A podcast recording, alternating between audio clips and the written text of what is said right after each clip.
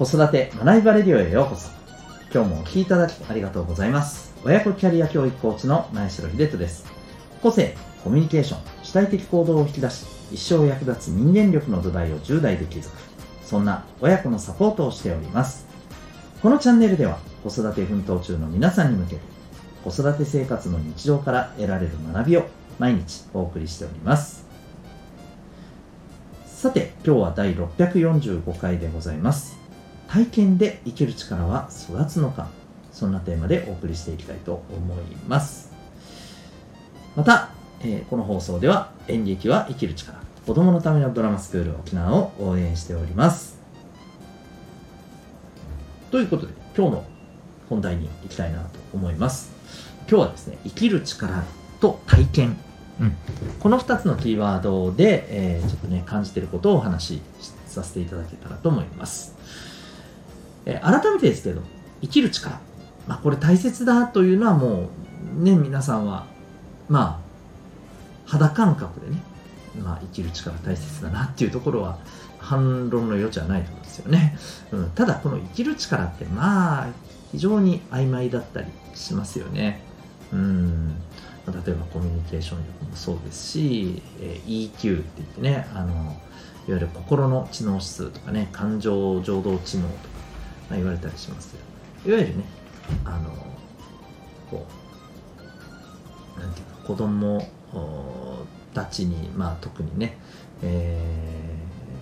ー、結構道徳とかねこういったところを通してではありますけどまあ人のね気持ちとか感情をね、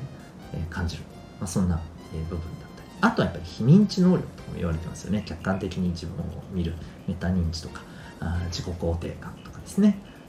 はい、あるいはやり抜く力的なところもそうですよね、うん。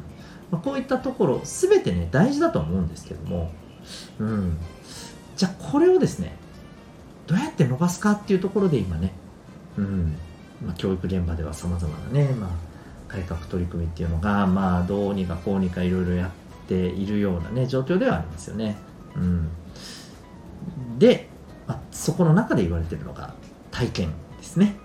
自然を体験するとかあと文化的な体験ですね。アートとかね、え、スポーツとかねこういったところもですしあとはもちろん職場体験的なのもそうですよね、うんまあ、体験することが非常に大切であるというふうに言われていますが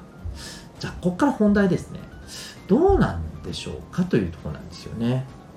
うん、で僕はまあこれ結論ですけど体験自体がうんまあ生きる力を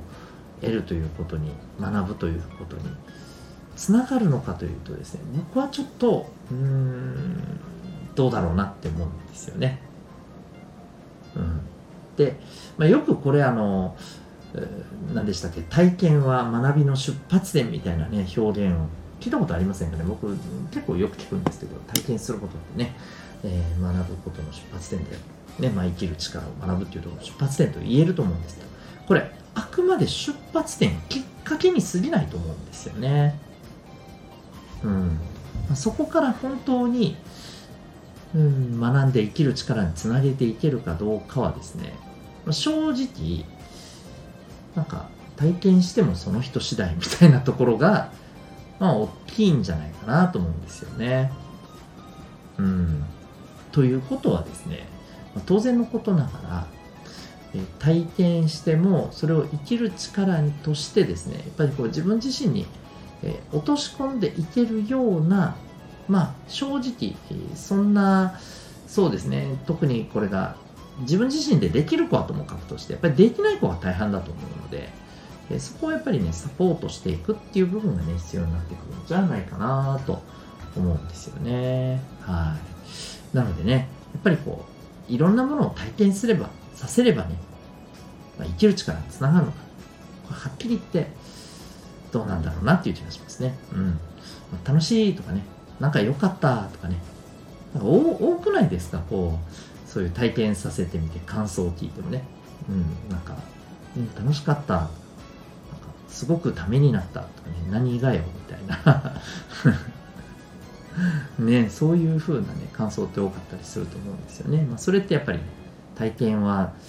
まあ、きっかけにつながる部分であったかもしれないけど結局はただ体験して終わったなみたいな、え場合っていうのが多かったりすると思います。ということでねまあやっぱりねあの体験するだけではねうんちょっと生きる力には必ずしもつながらないかなと。そこにやっぱりねもう、えー、人アプローチ必要なんじゃないかというところになると思います。ということでですねこれちょっとあの申し訳ない。最後宣伝っぽい感じになるんですけども、えー、この続きですね、うん、いわゆるあの、えー、体験したことをじゃあちゃんとね生きる力にね、えー、変えていくためには、まあ、どんなことが重要であるのかということをですね、えー、この私が運営しているお父さんのためのオンラインサロンタノパパのサロンメンバーさん向けに毎日お送りしているサロン放送版。こちらの方で、えお話をさせていただきたいなというふうに思っております、え興味ある方はですね概要欄にリンクも貼ってますのでぜひウェブサイトをご覧になってみてください。それでは最後までお聴きいただきありがとうございました、えまた次回の放送でお会いいたしましょう。学びをき一日を。